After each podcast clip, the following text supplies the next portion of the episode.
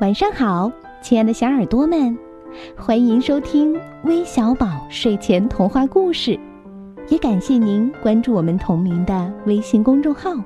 我是珊珊姐姐。小朋友们，你们相信吗？森林里开通了公路，每个小动物们都有了自己的小汽车，而且呀，还是环保汽车呢。快来听听今天的故事吧！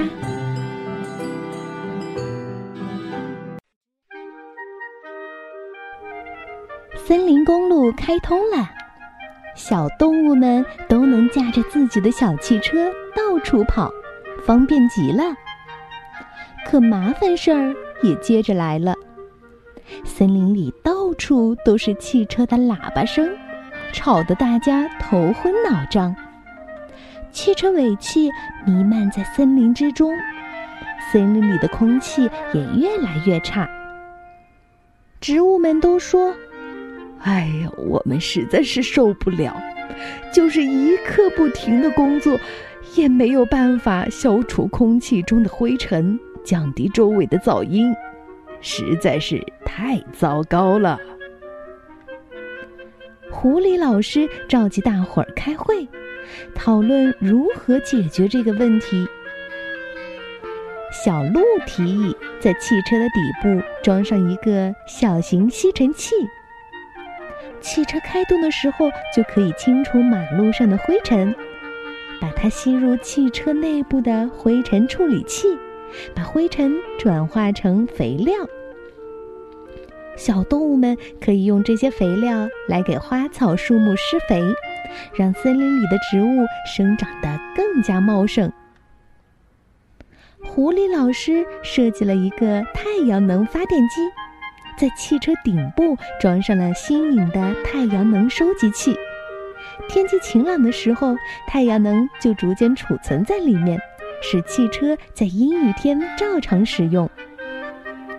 大伙儿还建议将太阳能收集器设计成各种不同的样子。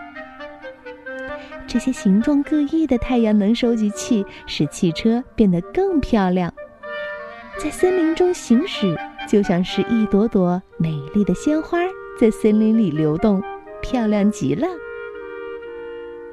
百灵鸟把自己美妙的歌声录下来，装进了汽车喇叭的扬声器，一按喇叭就会传出百灵鸟婉转的歌声。让整个森林都沉浸在美妙的音乐之中，小草、小花、小树都随着音乐跳起舞来。小象呢，给汽车喷上了新颖的汽车涂料。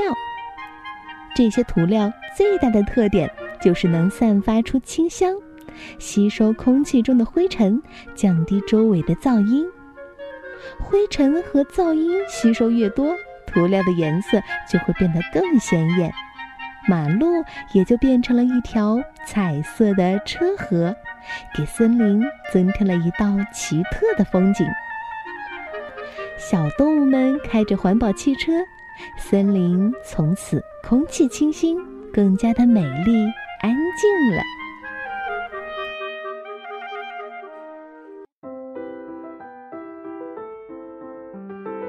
看来呀。只要我们动动脑筋，再糟糕的事情都能找到解决的办法，不是吗？那今天有哪些小朋友想听汽车的故事呢？他们是来自河北承德的谢云刚，来自云南曲靖的刘明成，来自河南郑州的宋星辰，来自福建泉州的小棒，来自吉林的浩博，来自湖南常德的谢小宝。来自湖南株洲的西西，来自内蒙古包头的于幼阳，来自山东济南的习习，还有来自新疆维吾尔自治区的马明哲，感谢你们的点播，我们明天见，晚安。